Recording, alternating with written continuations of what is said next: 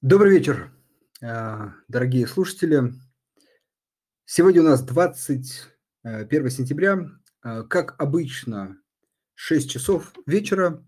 Именно в это время проходят наши эфиры. Как обычно, пока мы потихонечку собираемся. Пару слов про что-то важное, что на рынке происходит, про какие-то события. Ну, во-первых, хочется Э, рассказать, объявить, хотя до этого, безусловно, были анонсы в нашем телеграм-канале. Пользуясь случаем, кстати, призываю вас, э, подписывайтесь обязательно. А, мы объявили о том, что мы запустили торговлю китайскими акциями на гонконгской бирже через Санкт-Петербургскую биржу. Вот такая, эм, такая цепочка.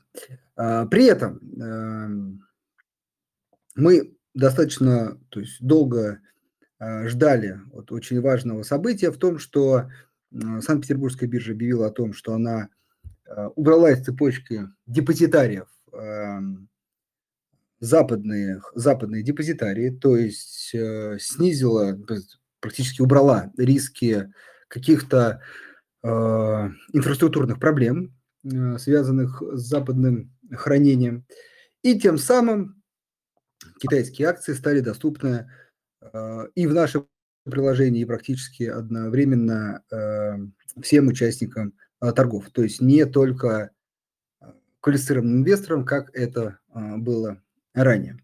Поэтому, не откладывая в долгий ящик, мы тоже в своих эфирах открываем такую новую страницу, как возможность инвестирования в китайские компании. Сегодня мы поговорим про китайскую экономику, китайские акции, компании. Я думаю, больше э, будем уделять э, внимание этому рынку, потому что, на мой взгляд, это, безусловно, отличная э, возможность диверсификации инвестирования для российского инвестора в зарубежные активы. Ну, особенно пока на фоне да, некого снижения российского рынка, я думаю, как раз самое время обсудить рынок китайский. Вот а, чем мы сегодня и займемся. А, сегодня у нас в гостях Дмитрий Новичков, старший аналитик компании Invest Heroes. Дмитрий, добрый вечер. Добрый вечер. Прежде чем мы начнем, как обычно, буквально я за пару слов расскажу регламент для тех, кто, может быть, не часто нас посещает, может быть, в первый раз. В общем, стараемся мы укладываться э, в час.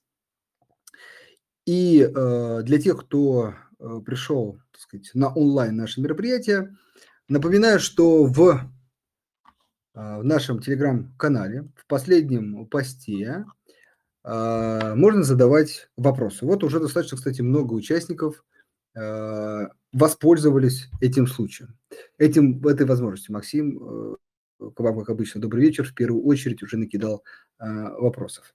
Соответственно, к этим вопросам мы переходим во второй части, там, ближе к концу, и э, тоже на них обязательно отвечаем. Поэтому, если у вас по ходу э, нашей дискуссии, рассказа Дмитрия возникают вопросы, вы их обязательно пишите, мы к ним обязательно э, вернемся.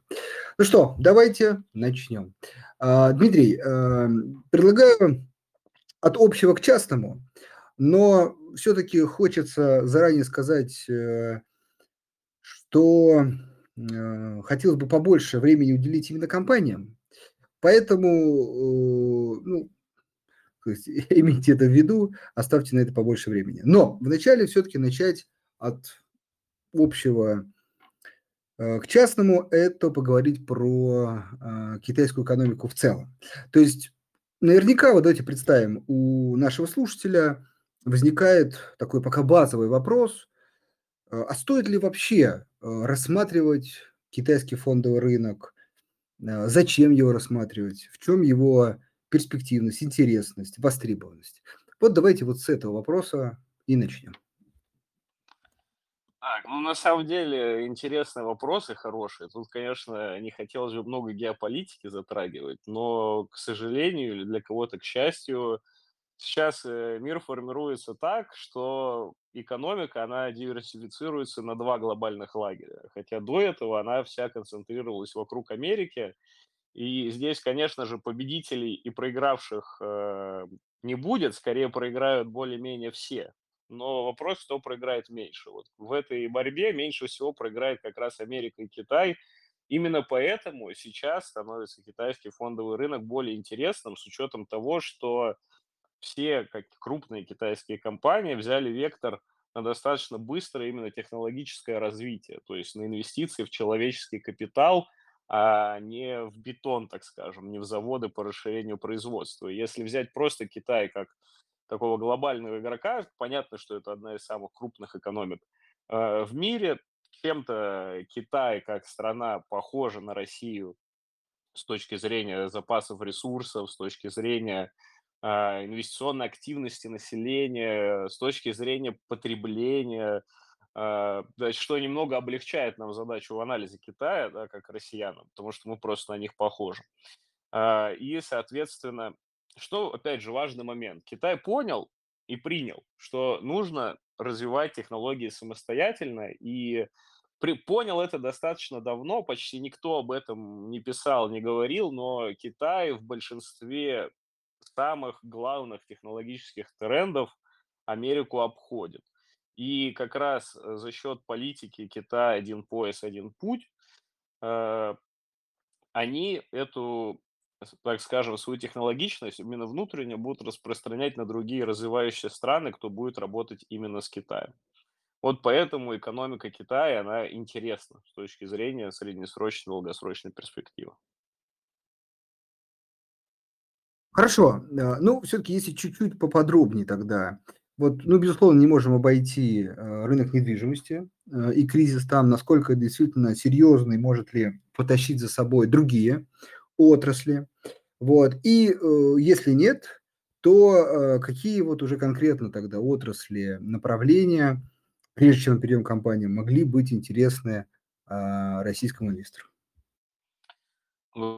Давайте про сектор недвижимости я тогда отдельно проговорю. Э, смотрите, сектор недвижимости, а, он был, по сути, большой финансовой пирамидой. Э, в Китае большинство компаний принадлежали местным миллиардерам, которые строили достаточно простую схему, набирая долги а, и раскрывая скроу-счета на эти деньги, выстраивая новые здания. Из-за этого у всех э, девелоперов было огромное плечо, огромное кредитное плечо, и любой а, болтик, любая гайка в этом механизме, если она раскручивалась, она роняла этот сектор. При этом, что нужно понимать и знать про Китай? Вот что я говорил, что китайцы похожи на россиян, у китайцев очень высокая доля инвестиций в недвижимость.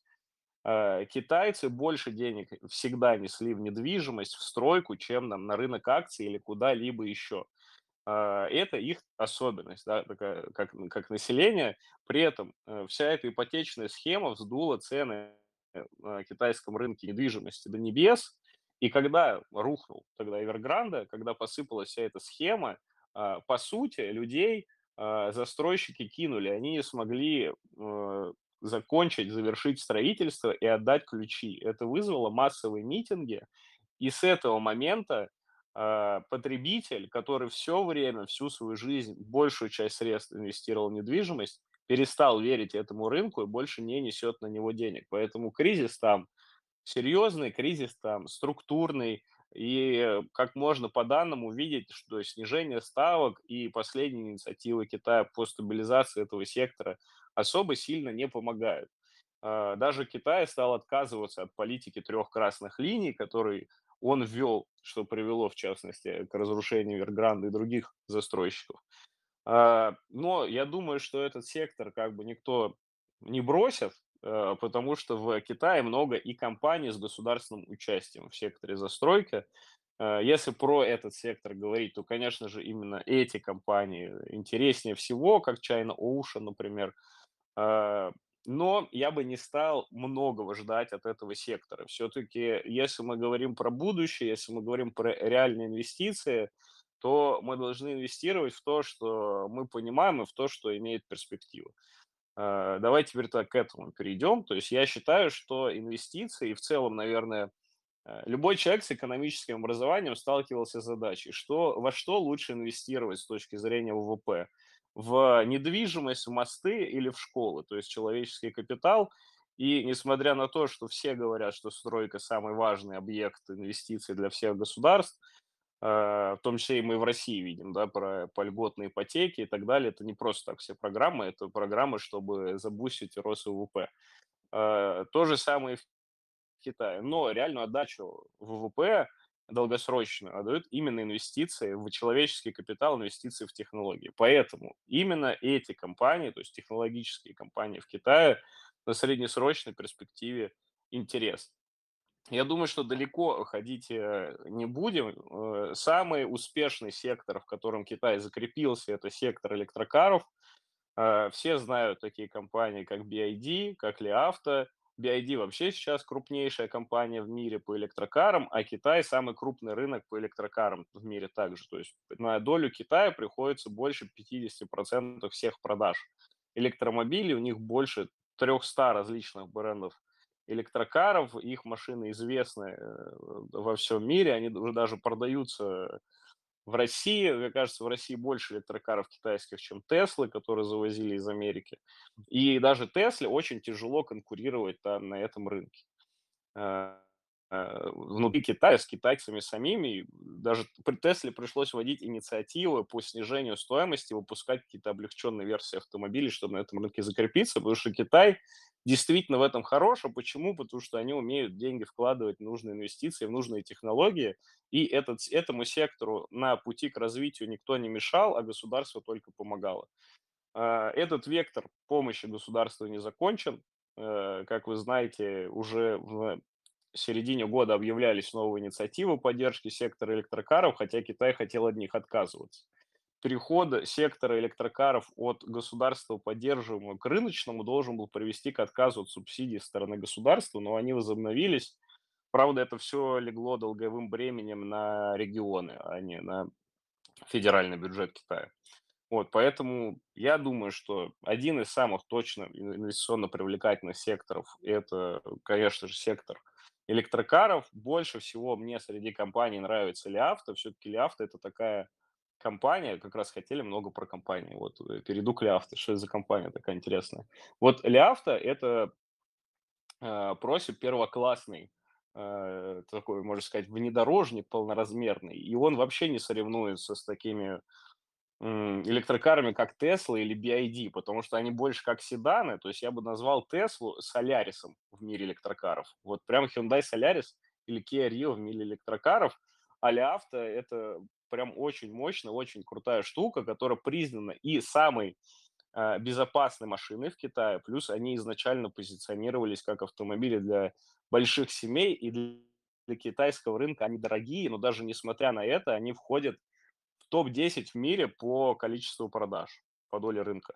И они очень много вкладывают в инвестиции, в свои собственные технологии, чтобы сделать эту машину просто умным домом полноценным. Э, в том числе через разработку чипов, э, мультимедийных систем, собственных подвесок и так далее. Они очень много в это денег вкладывают, и они наименее зависимые, так скажем, если полупроводники брать, чем остальные производители, с учетом их компетенций.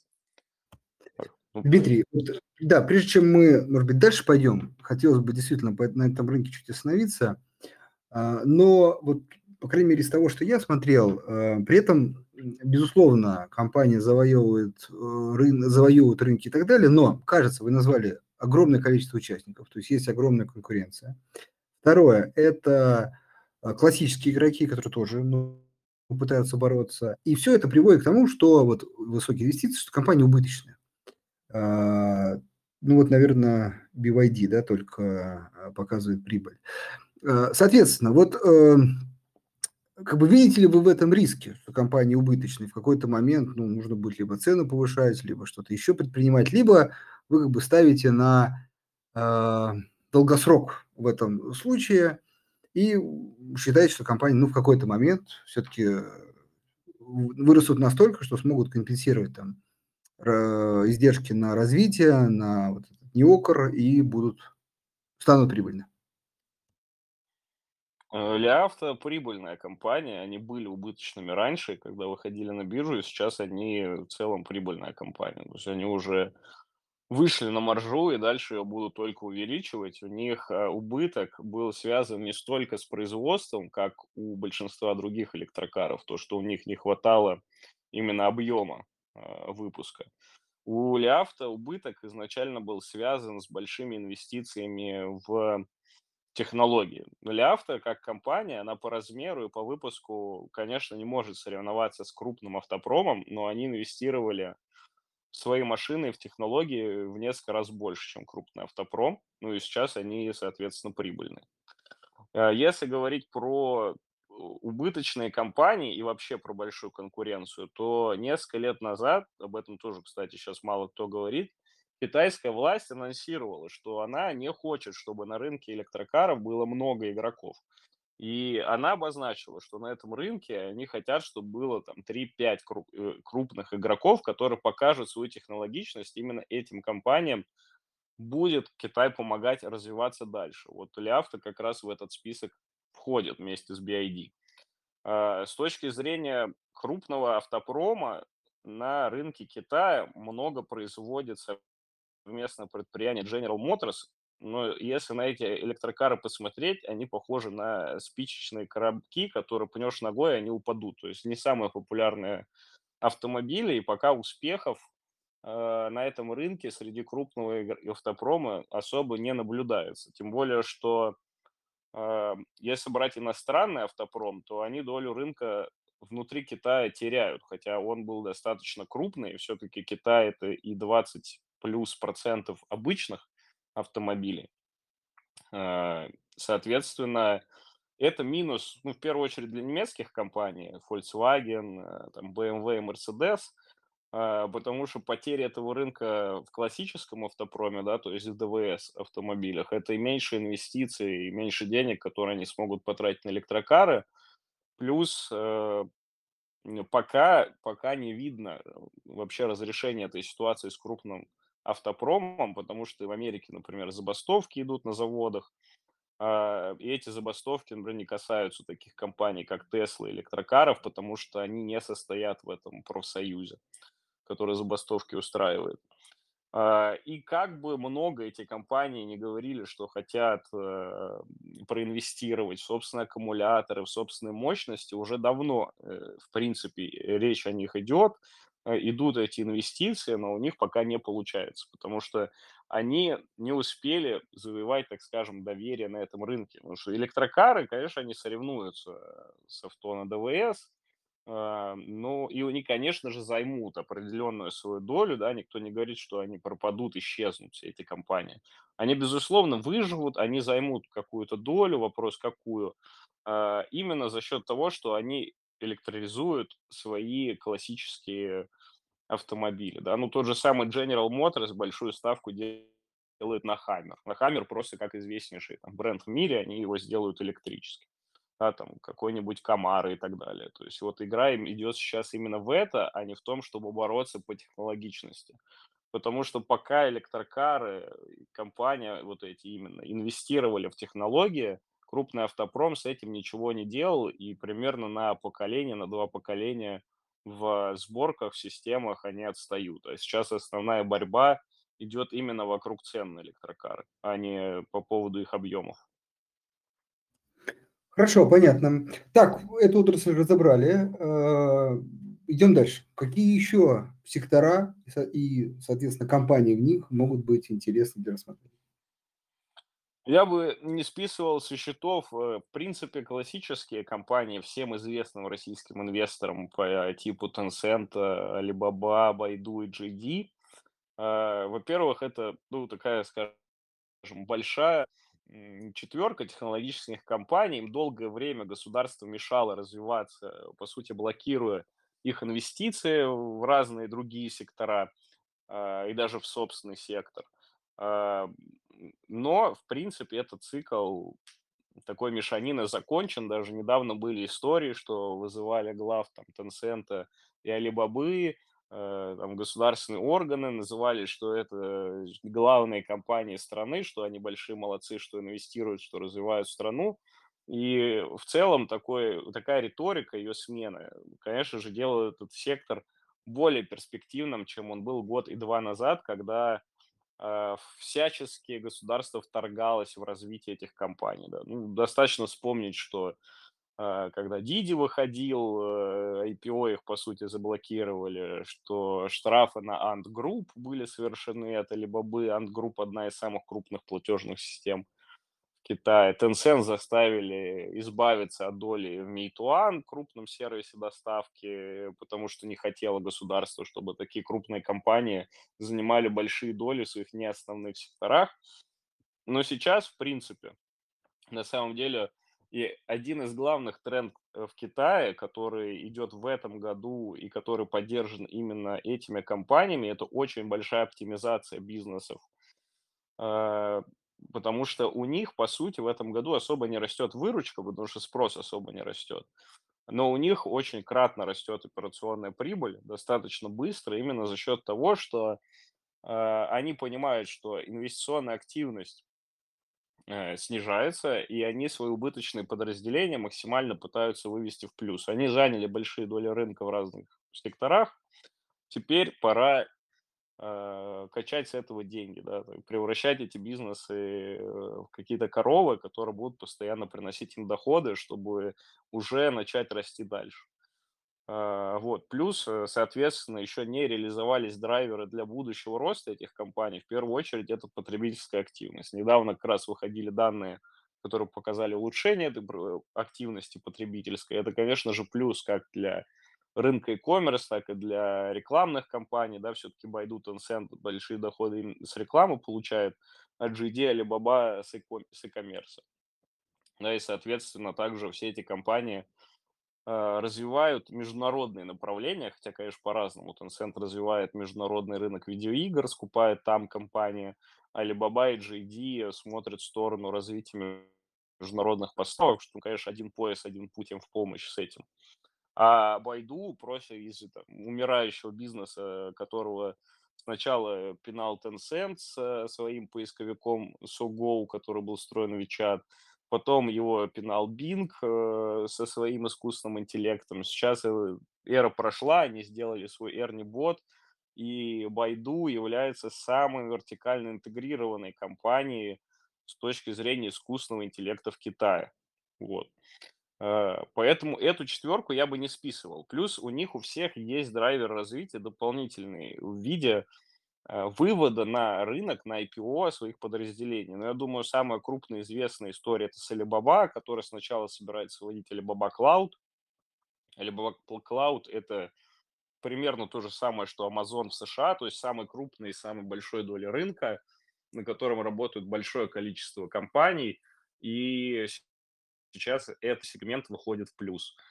А, то есть уже генерируют положительные операционные потоки. Они его собираются, наверное, до мая примерно выпустить. Плюс собираются выпускать на IPO Ungroup, которые давно собирались. Конечно же, это раскроет стоимость этих компаний. А, GD недавно, кстати, анонсировал большую стратегию. Компании меньше, чем 20 лет, ей, по-моему, 18 лет исполнилось, и они сделали план на 20 лет вперед. У них тоже большое количество инвестиций – если у Alibaba есть Cineao сервис доставки, если кто-то с Алиэкспресса что-то заказывает, то вы получаете это по доставке Cineao, то у GD есть GD Логистик, который даже больше, чем этот Cineao, который тоже может вполне выйти на IPO, тем более, что у GD уже есть э, в виде GD Health, компания, которая торгуется на бирже. И еще много различных сервисов они развивают. Там, например, Dada Nexus, э, сервис доставки, который похож чем-то на Озон Fresh, только э, не только продукты, но и там разную технику они доставляют в течение часа. Если говорить про Tencent, то у них основное раскрытие стоимости, помимо рекламы, связано еще с сектором видеоигр, который пока что рост свой не начал, но судя по вообще общим движениям в этом секторе, Tencent на секунду 20% всего рынка занимает как игровой издатель, и как паблишер, и по доходам. То есть это самый крупный вообще игрок на рынке видеоигр э, в мире. не только в Китае. И вот этот сектор как раз начинает оживать, если посмотреть на недавние новинки в этом секторе, которые выходили. Потому что у пользователей наконец-то начинает расти интерес, э, возвращаться интерес к видеоиграм. Вот, это если про большую четверку говорить. Хорошо, спасибо. А, идем дальше. Теперь, может быть, видимо, менее известные в России компании, но не менее привлекательные. Наверное, э, компания, которую вообще мало кто замечает, э, это, я бы сказал, про солнечную энергетику, потому что все-таки Китай– это один из главных таких передовых э, э, драйверов вообще развития солнечной энергетики в мире – тем более, что Китай все-таки держит под собой примерно 80% всей цепочки поставок, которые связаны с солнечной энергетикой. И у Китая принадлежит и самая крупная компания в этом секторе. Конечно, она не самая крупная по капитализации, но как по объемам она самая крупная. Это Jinko Solar называется. Э, э, вообще компании, которые связаны в Китае с солнечной энергетикой, стоит просто неимоверно дешево, э, вот как 100 рублей на улице на дороге валяются, вот то же самое, как их подобрать, купить акции этих компаний. А, вообще, в целом, конечно, Китай поддерживает переход энергетический, его поддерживает население, да, потому что в первую очередь продажи электрокаров, они идут не со стороны того, что государство поддерживает сектор, а со стороны того, что народ собирается покупать эти автомобили, массово их покупает. Все-таки, в, если говорить вообще про сектор зеленой энергетики, то, конечно, Китай самая развитая страна в этом направлении. Если у них электрокары, это уже за 25% от всех продаж, то и больше всего они солнечных панелей накупят.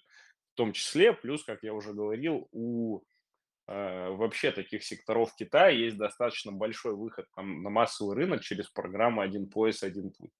Кстати, если вы загуглите Джинка Solar, то первая ссылка вам выдаст российский сайт этой компании. Потому что они в России свои солнечные панели в том числе продают. Вот, как бы с таких неочевидных э, секторов, ну, наверное, я сразу оговорюсь, вообще, наверное, проблема всех стран, которые похожи на Китай, и в том числе Россия, э, в акциях. Э, хотя, конечно, мало кто об этом говорит и замечает, что у компании, которая наращивает свои финансовые результаты, которые э, постоянно инвестируют, новые проекты, растут по объемам, вообще не факт того, что цена этих компаний будет вслед за этими финансовыми результатами расти.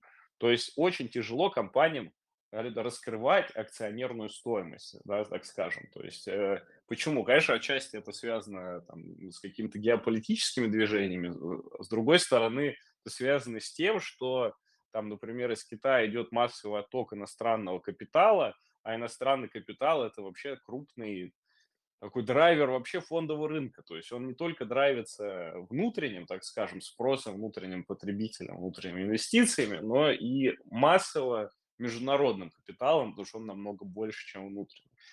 А, поэтому в Китае проблема какая есть? В том, что если вы думаете, что эта компания уже дешевая по сравнению с мировыми аналогами, то на мировые аналоги можно не смотреть, потому что все может быть еще дешевле.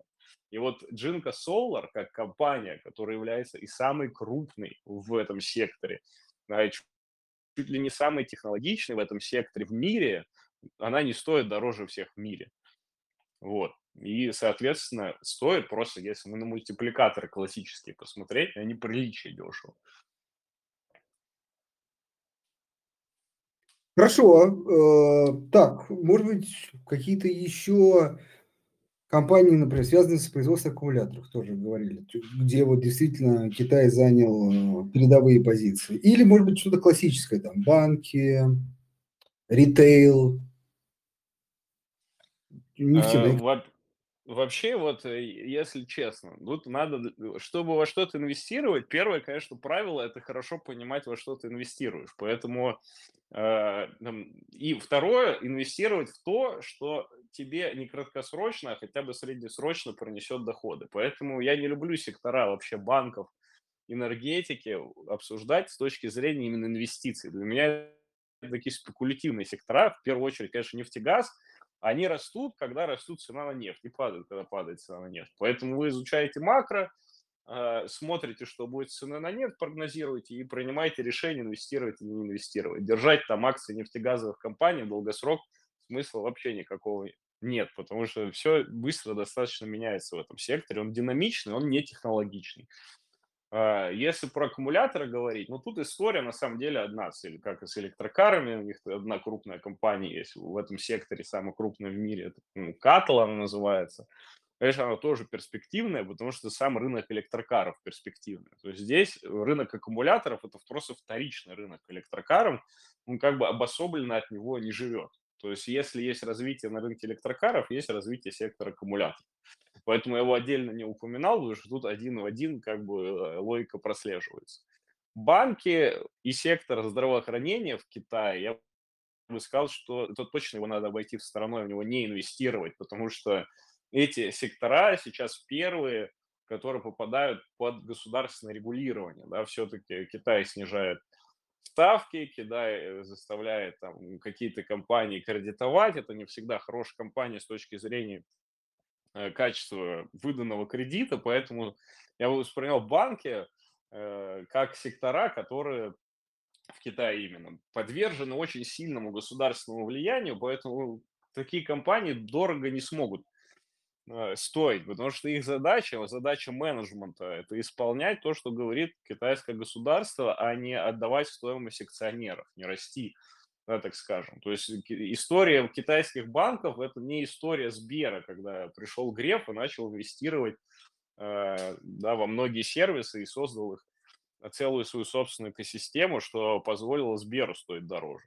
Да, то есть в Китае такой истории нет. То есть китайская история – это история ВТБ. Вот, один в один.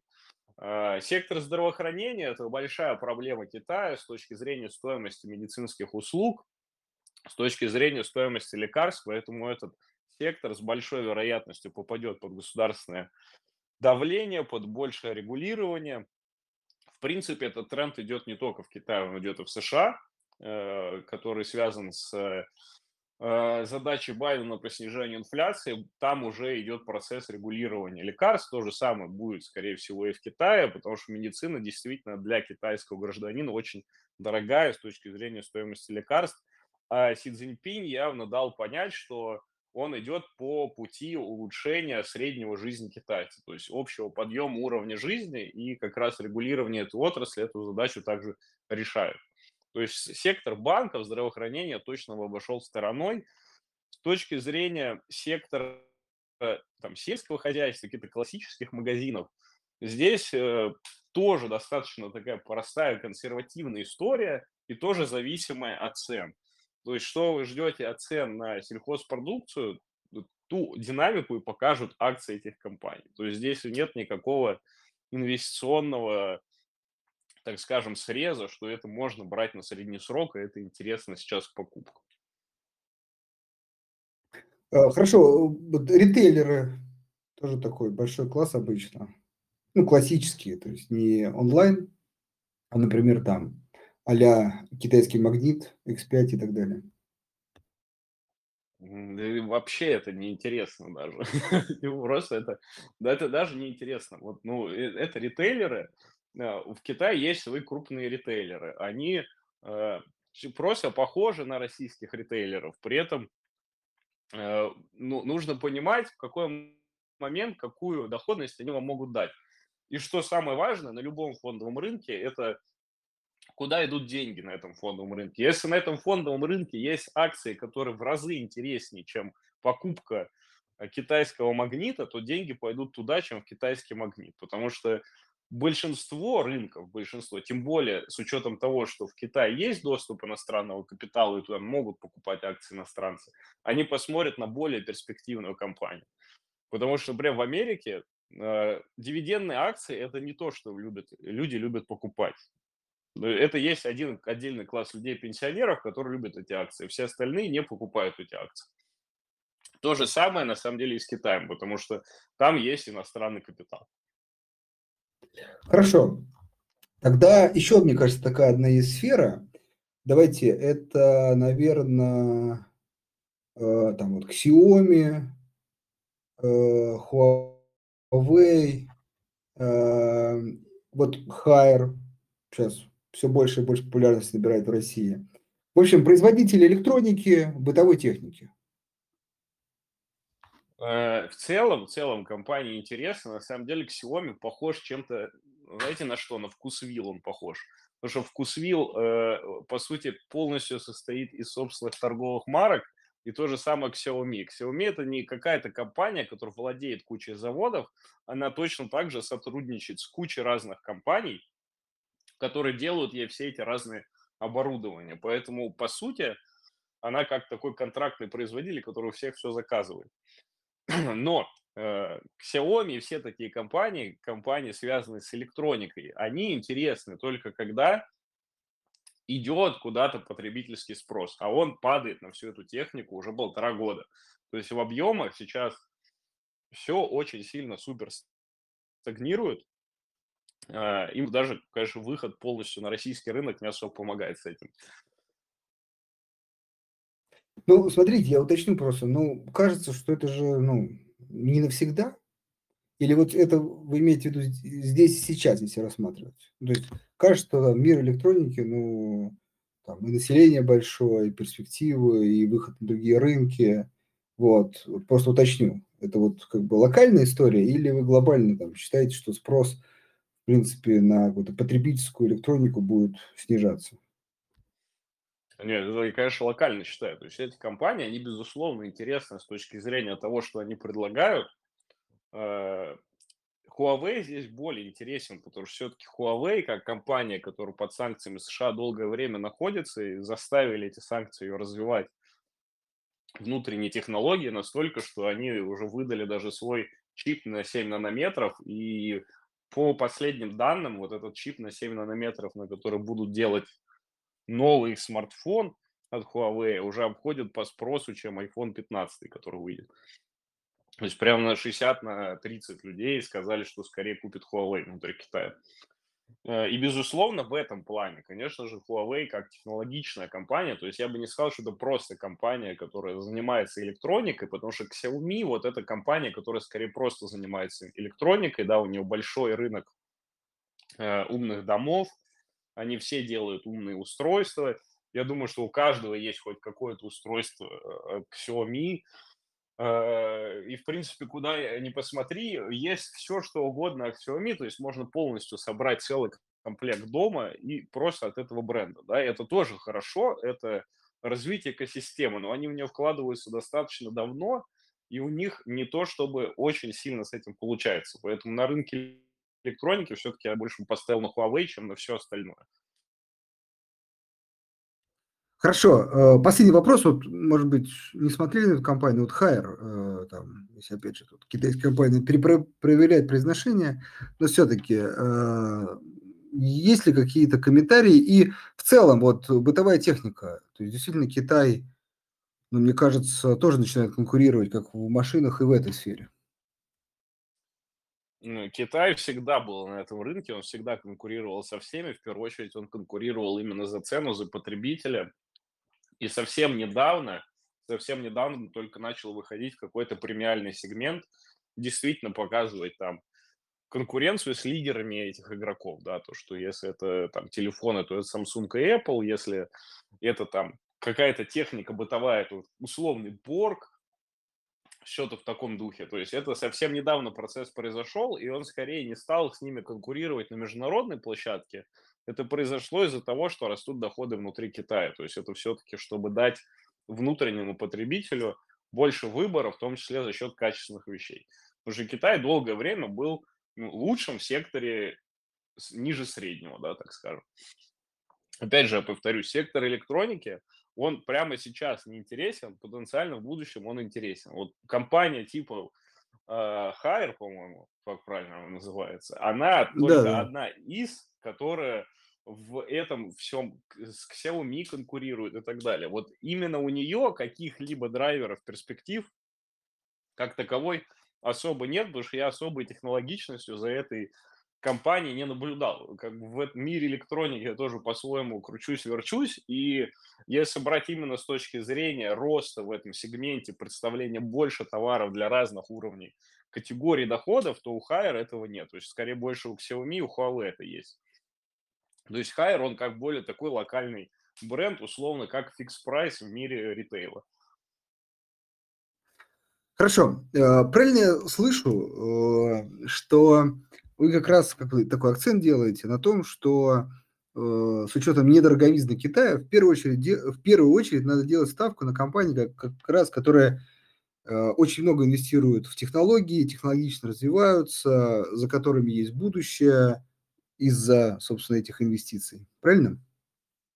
Да, конечно. Я считаю лично, что вот инвестиции Э, вообще, в принципе, должны быть связаны с тем, что вы инвестируете в компании, которые инвестируют человеческий капитал, потому что именно эти инвестиции наибольше в отдачу для акционера, чем все остальные. Хорошо. Э, есть еще компании, уже быстренько, которые мы пропустили, о которых стоит все-таки сказать, чтобы частный инвестор тоже на них посмотрел. Так сходу, наверное, я уже не вспомню все, что мы обсудили. Мы десяток обсудили. Я думаю, что это основные с точки зрения вот в Китае, потому что в Китае много компаний неинтересно для инвестиций. Все-таки у них рынок такой больше, ну, чем-то похож на российский. Не так много технологических компаний, много всех остальных. Хорошо. Тогда переходим к вопросам. Э, Тут такой важный нюанс, что вопросы могут иногда повторяться. Если уж совсем мы на нее отвечали, я, дорогие слушатели, пропускаю. Если все-таки еще раз э, его освещаем, то можно уже там чуть поподробнее, просто чтобы успеть на все ответить. Поехали. Э, по поводу, вот Максим задает вопрос нам, Газпромбанк инвестиции, доступ к Китаю через Санкт-Петербургскую биржу давайте уточним. Вот, и там где-то был ниже а, от слушателя вопрос, просто чтобы сразу эту тему закрыть, а, с учетом того, что торгуются тоже они как через расписки, вот вы видите какие-то в этом риски? Или ну, просто специфика китайского рынка? А, тут как раз про схему ВИЕ э, вспоминали. На самом деле я помню этого комментатора год назад тут выступал, ему как раз про нее рассказывал. А, смотрите, внутри китайского рынка э, акции торгуются тоже в форме а, расписок, а точнее в форме вот этих VE-организаций. То есть это организации, которые, по сути, владеют финансовым правом участия в головной компании. Если взять самый крупный пример, да, это самая крупная китайская компания из всех, это Tencent. Она зарегистрирована на Каймановых островах, поэтому прямого владения – даже у китайцев этой компании нет, они торгуются внутри Китая тоже как расписки, только в форме VE. А в Америке они торгуются в форме классических ADR. А, с точки зрения рисков, конечно же, любая схема, она более рискованная, чем прямой выход, ну, так скажем, на акции компании, да, то есть расписка это всегда хуже, чем акции, у расписок всегда дисконт есть к акциям. Если таковые имеются, соответственно, а, риски здесь конкретно связаны с владением.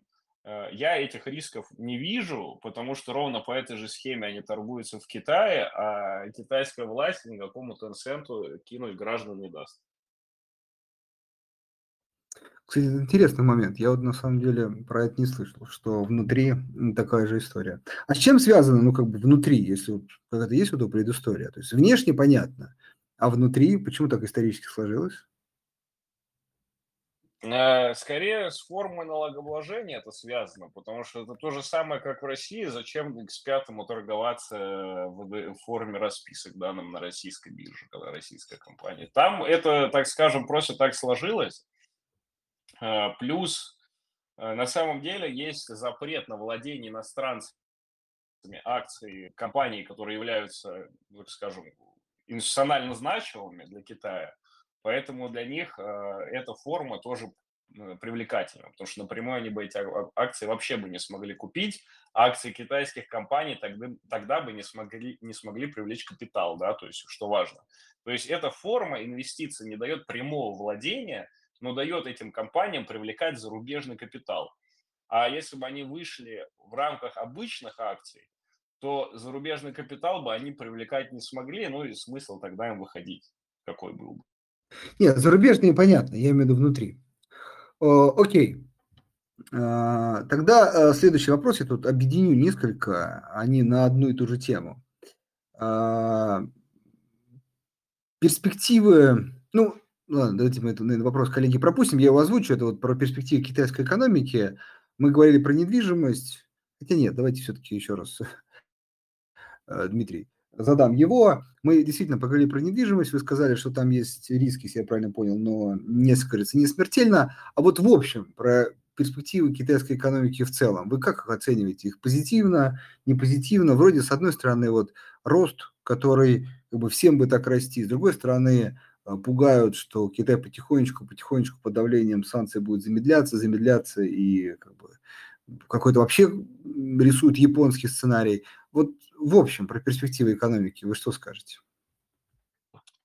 Э, перспективы экономики, конечно, здесь нету такой прям прямой, точной формулировки, что все будет отлично, потому что Китай, конечно же, будет сталкиваться с проблемами. Не забываем, что Китай– это одна из главных экспортных стран в мире. Она покупает Э, условно дорогие полупроводники внутри Китая делаются оборудование, продается назад в Европу, в Америку, то, что в Европе достаточно сильно слабый спрос, э, то, что в Америке замедляется спрос, конечно же, это из-за глобальной торговли давит в том числе и на Китай. В Китае была образована высокая затоваренность различными там, формами активов. Все-таки чем связана почти нулевая инфляция в Китае, это то, что товаров внутри Китая так много, что китайцы их, даже китайцам они могут продать, потому что они должны были идти в Европу и в Америку. Они просто там в таком количестве не нужны.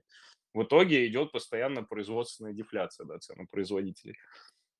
И низкая инфляция в CPI. Но, с другой стороны, э, я думаю, что Китай более-менее проходит свой э, худший, так скажем, период, когда э, везде все в мире э, тормозится, и в Китае одновременно с этим внутренний спрос вообще не рос. То есть люди накапливали сбережения рекордными темпами. С 2020 года они накопили дополнительно к прежнему объему 3% ВВП, что очень много. И здесь пойдет вопрос, когда люди начнут тратить. Когда они начнут тратить, конечно же, это приведет к росту ВВП, то есть, да, он скажет, оттолкнется, и темп просто ВВП будет еще выше, чем он сейчас есть. Э, вот. Э, соответственно, плюс еще, что немаловажно, э, это некоторый такой терминальный сдвиг в движении Китая. То есть он всегда, Китай всегда был экспортной экономикой, который ориентировался на то, чтобы к нему приходили, ставили у него внутри производства, и он это все дальше продавал. Сейчас же происходит ориентация на развитие технологий внутри. И, как я уже говорил, вот это развитие инвестиций именно в человеческий капитал, а не в бетон, они для будущего темпа роста Китая важны. Эм, прежде чем перейдем к следующему вопросу, такой от меня вопрос. Вот помнил просто про него. А, не раз его задавал э, другим э, нашим гостям. Вопрос следующий. Вот, э, на мой взгляд, в чем такой важный э, плюс американской экономики – это в американском потребителе. А, это люди, которые действительно готовы тратить и там, порой, и не порой, а часто тратят даже сверх того, что зарабатывают, беря кредиты и так далее, и так далее. А вот, ну, опять же, может быть, немножко пример Японии, э, Китай. Вот Китай. Нет ли такого, что э, китаец не такой вот, да, как это, тротливый, если можно сказать, а при повышение благосостояния, он не начинает больше тратить. Ну, вернее, он начинает, безусловно, конечно, больше тратить, но все-таки вот больше сберегать, вот, богаче еще больше сберегать. И это как раз может быть таким главным тормозом для дальнейшего развития экономики. Вот видите вы в эту проблему? Или то, что вы сказали, вот они сберегли, это скорее ну, какое-то временное явление, может быть, связано с ковидом, с ограничением э, перемещения и так далее. В общем, не такой-то прям большой сдерживающий фактор. Ну, это и является сдерживающим фактором прямо сейчас. То есть э, тот рост ВВП, который мы видим в Китае, это рост ВВП с учетом этой сберегательной модели потребителя в Китае. Но что тут важно отметить? На самом деле, да, это действительно с ковида, из-за высоких локдаунов, э, из-за того, что люди привыкли никуда не тратить деньги, эта череда продолжается. И такая некоторая смена парадигмы, она всегда идет какое-то продолжительное время. То есть не бывает так, что привычки очень быстро поменялись. Тебя резко сажают на замок, ты сидишь дома, тебе вообще, в принципе, ни на что особо тратить не надо, кроме еды, ты никуда не можешь пойти выйти, потратить там на обед, кинотеатр, еще чего-то. Когда это происходит резко, и это еще и длится долго, то когда тебя освобождают от этого, говорит, теперь делай, что хочешь. Но ты уже изменил свою модель поведения, ты ее уже закрепил. И, так скажем, ее поменять обратно на модель так скажем, потребления. Хотя, конечно же, китайский потребитель никогда не станет американским с точки зрения объемов потребления. А, я думаю, что на это уйдет какое-то продолжительное время, может, не год и не два, а, но модель постепенно изменится, когда к новой, так скажем, нормальности китайцы привыкнут. Хорошо. Вот еще одна тема большая, Максим действительно спрашивает, забыли про нее. Это про как это, достоверность отчетности, корпоративные практики, Э, вот, и Максим даже упоминает, может быть, не зря э, китайский инвестор предпочитает недвижимость. Вот что можете сказать? Улучшается это? Или, может быть, это вообще преувеличено? То есть э, раздуваются какие-то точные случаи, а в общем, на самом деле не так все плохо. Вот какова ситуация с этим? И еще важная динамика точки зрения отчетности, это головная боль любого аналитика китайских акций, кто смотрит отчетность. Э, я покрываю китайские компании уже не один год, и действительно они что-то любят придумать, э, зашить в отчетность так, что ты никогда в жизни не поймешь, почему они это зашили. Часть э, этих движений, конечно, связана с тем, что у них есть такое негласное правило донейшена фонд национального благосостояния, местный ФНБ такой китайский, куда, по сути, компания обязана деньги донатить. А, вот. И они это скрывают, шьют в разные строки отчетности.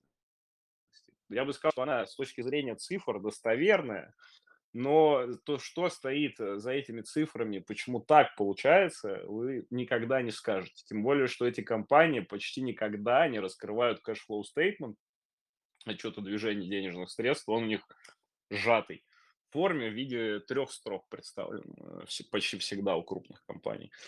А, поэтому понимание того, что действительно как происходит у компании с точки зрения движения денежных средств, оно, так сказать, скрыто, ну, это, конечно, не мешает эти компании анализировать. Плюс не забываем то, что ну, если думать о том, что рынок умный, то эти компании всегда будут дешевле сопоставимых американских компаний. Именно за счет рисков государства, именно за счет плохого раскрытия информации. Э, за это инвесторы платят меньше. А, хорошо. Так, э, иду дальше по вопросам. Тут на самом деле много скорее комментариев вот. Ну, с вашего позволения, от Михаила отвечу. Михаил э, так сказать, считает, что электромобили в России, так сказать, вещь, мягко говоря, не близкая. Вот, ну, Михаил, мы все-таки говорим про Китай и в целом, а не про Россию. Все-таки российский авторынок, хоть, может быть, на мировом масштабах и большой, но все-таки не, далеко не определяющий. Вот. Ну и про солнечную историю, э, про солнечную энергетику то же самое. Пока еще ищу вопросы, от себя задам. Э, вы хоть и сказали, что там, не очень любите дивидендные компании, ну или такие классические, все-таки вот как практика с дивидендными историями обстоит в Китае? Вот придерживаются ли их компании, последовательно ли они в этом, или, ну как сказать, от случая к случаю как придется? Да, компании у них на самом деле в этом плане очень похожи на российские компании. Все-таки дивиденды платят в основном компании, связанные с сырьем, то есть э, там дивиденды, понятное дело, волатильные за счет э, того, что их финансовые результаты волатильны. Но если брать крупные компании, то тот же самый Tencent платит копейки определенные, да, достаточно постоянные. И, например, акции Meituan он не продавал на рынке, а выдавал в форме дивидендов. То есть все, кто владел акциями Tencent, получили акции Meituan. То есть у них достаточно разные есть истории с точки зрения дивидендных политик, кто как поступает. Э, дивидендная история в Китае слабо развита достаточно. То есть среди известных компаний таких компаний мало. То есть в основном такие локальные истории в виде банков, в виде сырьевиков. То есть очень похоже на Россию. Прям дотошно я дивидендные политики этих компаний не изучал. Их, конечно, найти да еще тот удовольствие. Хорошо. И, наверное, пока э, финальный вопрос от меня, дорогие слушатели. Если что-то вот из-за того, что вы выше писали, а, я, ну, не мы затронули, просьба еще раз напишите, потому что, кажется, это пробежалось по всем вопросам, разобрали. Вот, у меня вопрос э, такой важный, мне кажется, мы чуть-чуть с него начали, я предлагаю даже им и закончить. При всем интересности э, китайского рынка, при растущей экономике, при крупности, при перспективах, при поворотах технологичности и так далее. Но все-таки э, э, в целом китайский рынок достаточно долго падает.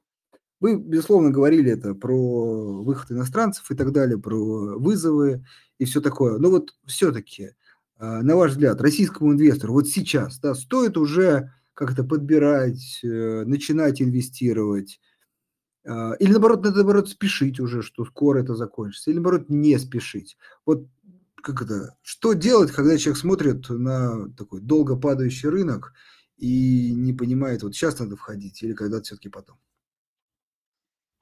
Я думаю, что в первую очередь надо смотреть, есть ли у компании какие-то драйверы, кроме роста финансовых результатов. Как я упомянул, ну, наверное, общее скажу, общее. Я бы заходил частями, то есть не стремился бы все класть сразу и быстро в акции китайских компаний, что вот-вот сейчас все должно расти. Поэтому я лично выбираю акции, у которых э, есть понятный драйвер раскрытия стоимости там, на горизонте кода. Вот, э, как я уже упоминал, это Alibaba, который будет выводить свои активы на площадке. Как раз все крупные инвестдома смотрят на Alibaba с точки зрения такого метода анализа, как sum of the parts, то есть оценка активов внутри Alibaba отдельно и суммирование. А, для таких игроков э, как раз выход этих активов на IPO является основным драйвером раскрытия стоимости. А, плюс, конечно же, я бы смотрел э, и подбирал бы компании, которые действительно хороши на долгосрок. То есть если прям вот купить и держать 10 лет. Вот классическая любимая терминология э, инвестиционного анализа, да, там, в плане Грэма или Баффета. Ну, тогда это, конечно же, условный авто, там, условный Байду, это компании действительно много инвестируют в технологии, действительно на горизонте будут показывать результат, а авто уж точно, тем более, что если рынок электрокаров еще до сих пор маленький, то на горизонте 10 лет он уже станет достаточно большим, и хочешь, не хочешь, эти компании вырастут на этом горизонте. Да, то есть два типа компаний мы смотрим. Либо у компании есть какой-то краткосрочный драйвер на горизонте года раскрытия их стоимости, либо у этой компании есть э, ну, достаточно большой задел на будущее.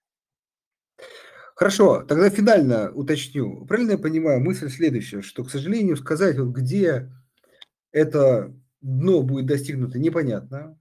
А, причины ему именно как бы выход капитала, а не какие-то проблемы такие глобальные в компаниях, в экономике. И, собственно, инвестору стоит, ну, принимая немножко эти риски, начинать набирать, потому что когда, кстати, этот тренд развернется, то будет уже, как говорится, поздно бежать.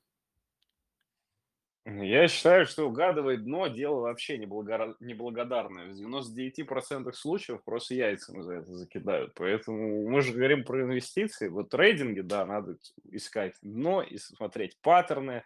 Если кто-то техническим анализом пользуется, то это, соответственно, это история для них. Поэтому вообще терминология дна – история технического анализа. К фундаментальному анализу ну, никакого отношения не имеет, тем более к долгосрочным инвестициям. Я бы сказал так, э, почему акции падают в Китае? Есть два больших фактора. Первый фактор – это отток иностранных инвестиций, примерно с 200 плюс миллиардов долларов, э, миллиардов юаней утекло половина из этой суммы уже сейчас. Э, второй важный фактор – это то, что инвестбанки на протяжении полугода сильно переоценивали экономику Китая. Китай в начале года сказал, что они вырастут на 5% в этом году все инвестбанки считали, что он вырастет сильнее. Когда все было не все так радужно, они начали массово сокращать темп роста ВВП э, Китая в этом году там, с 6 до 5,5 и так далее. То есть все эти движения а, в СМИ отражались так, что э, они не верят в китайскую экономику. Но Китай сразу сказал, я вот здесь доверял больше, конечно, партии, потому что они лучше знают, чем у нас американские банки, что будет с Китаем. А, соответственно, выглядела история негативно, но она таковой не являлась, просто они были изначально слишком позитивны. Сейчас уже, э, я бы сказал, что ожидания аналитиков э, вышли в нейтральную зону, вот только примерно к текущему моменту по Китаю, именно по ВВП, по его динамике. Хорошо. Э, Дмитрий, вам огромное спасибо. Э, и, так сказать, в общем поговорили, назвали компании. Ну, а вам, дорогие инвесторы, говорится, пища для ума, рынок стал доступнее, поэтому решать уже вам. Э, большое спасибо. Всем спасибо за внимание.